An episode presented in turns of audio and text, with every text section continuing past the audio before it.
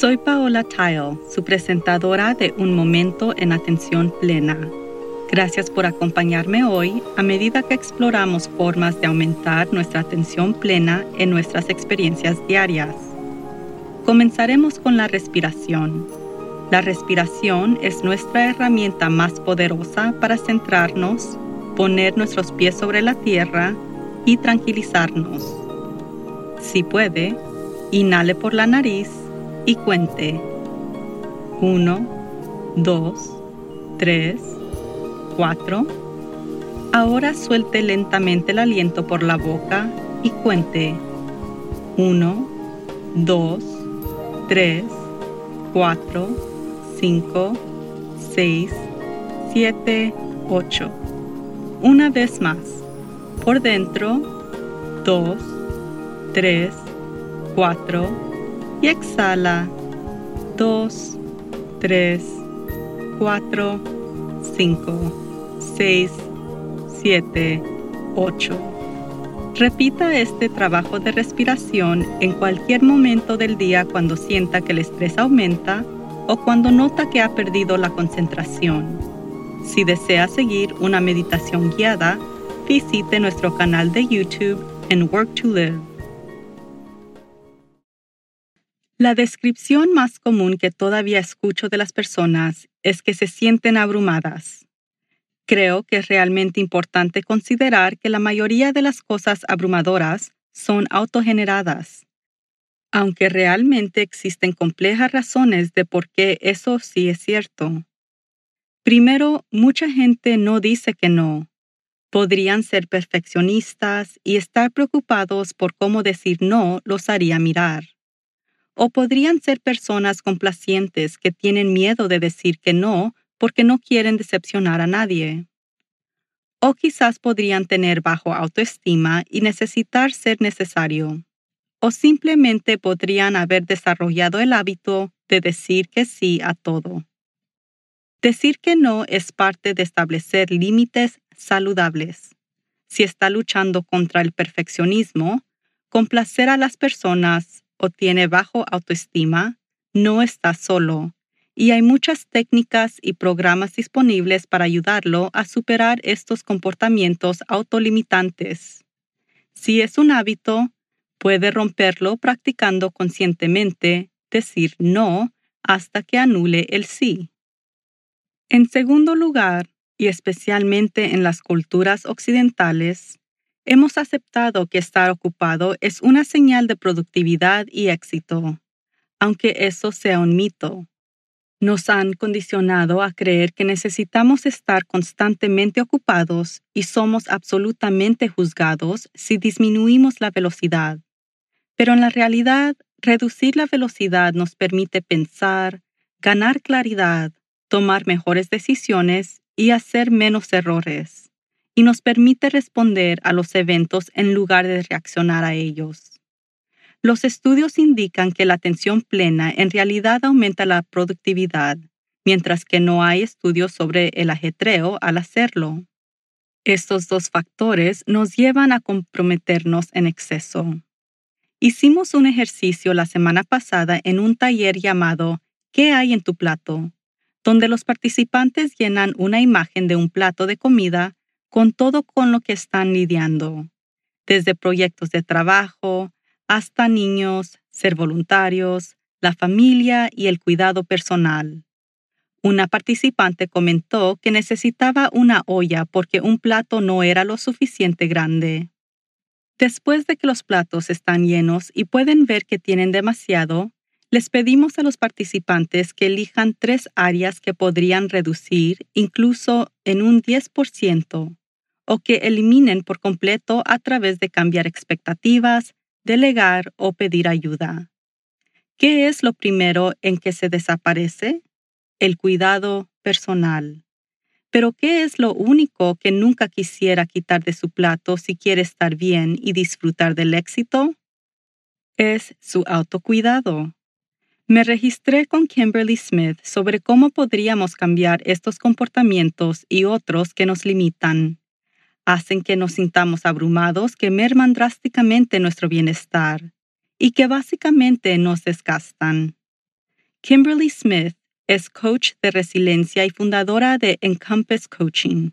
Ella es una nativa de Nueva York, una orgullosa habitante de Houston, buscadora de la verdad, defensora de la salud mental, yogi y madre.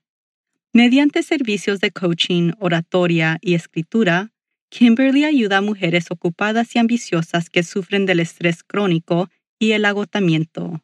Ella les ayuda a tomar más control para que puedan desarrollar la resistencia mental, aumentar energía y resiliencia, sobresalir personal y profesionalmente y moverse con confianza a través de los desafíos y transiciones de la vida.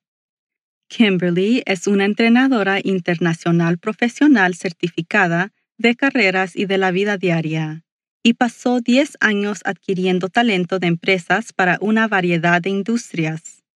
Ella es una líder sirviente apasionada por disolver el estigma a la salud mental y se dedica a empoderar a otros para que vivan vidas más auténticas llenas de pasión, propósito, libertad y aventura. Kimberly y yo discutimos cómo las mujeres tienden a estar más estresadas que los hombres en gran parte porque suelen gestionar una variedad y un volumen más amplios de tareas y responsabilidades.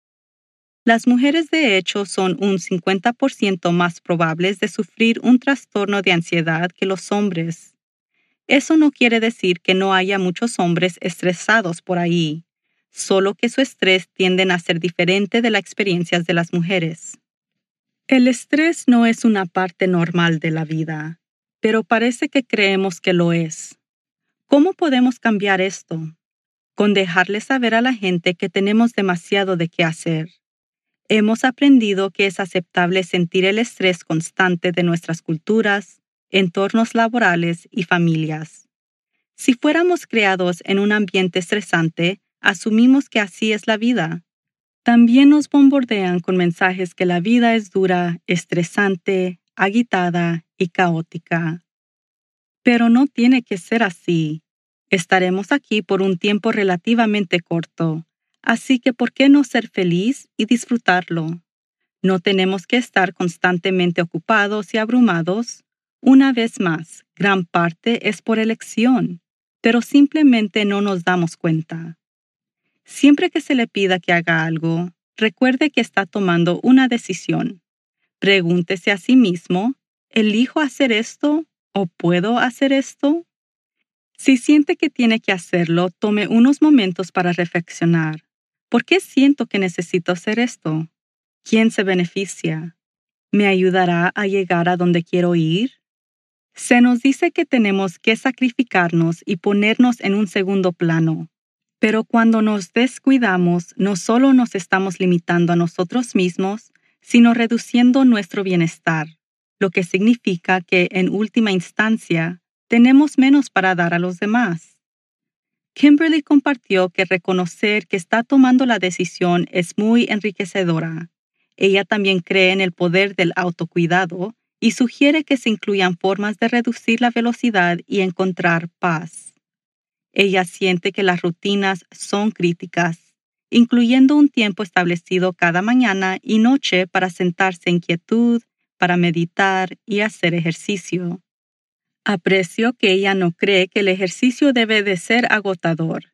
Ella cree que a veces su cuerpo no necesita un entrenamiento de CrossFit, sino simplemente una caminada en el parque. También compartió que para ella misma la oración es una parte importante de su rutina de la vida diaria.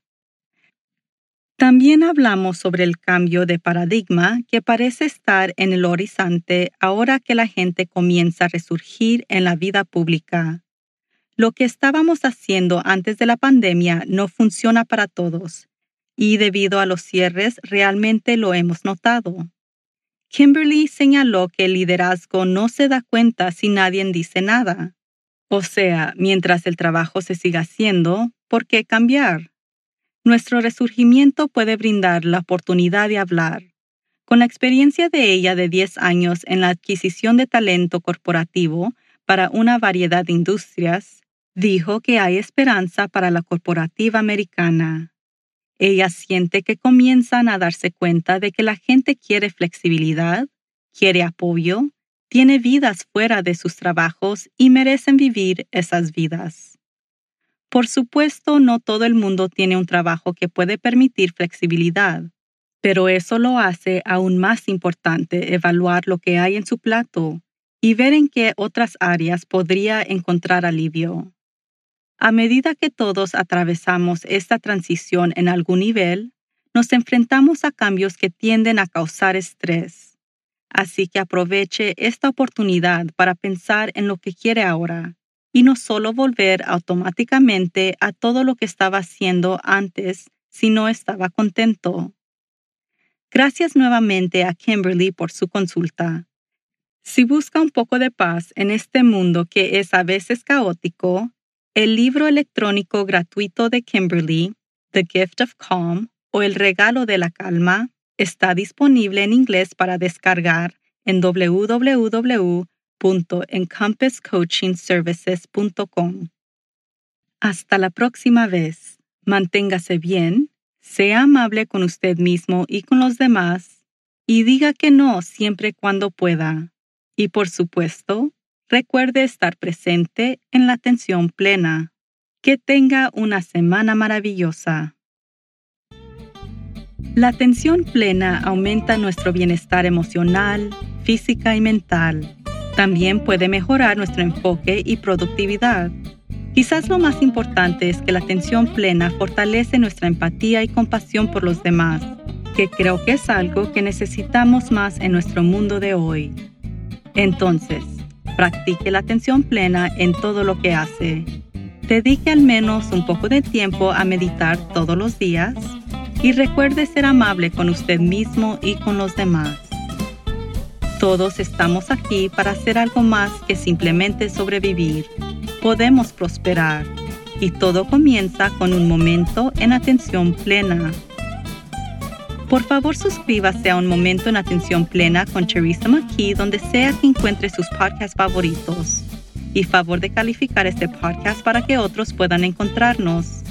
Y síganos en las redes sociales en arroba work to live. Un Momento en Atención Plena está escrita y presentada por Teresa McKee. La versión en español es traducida y presentada por Paola Tile. La música del comienzo es Retreat de Jason Farnham.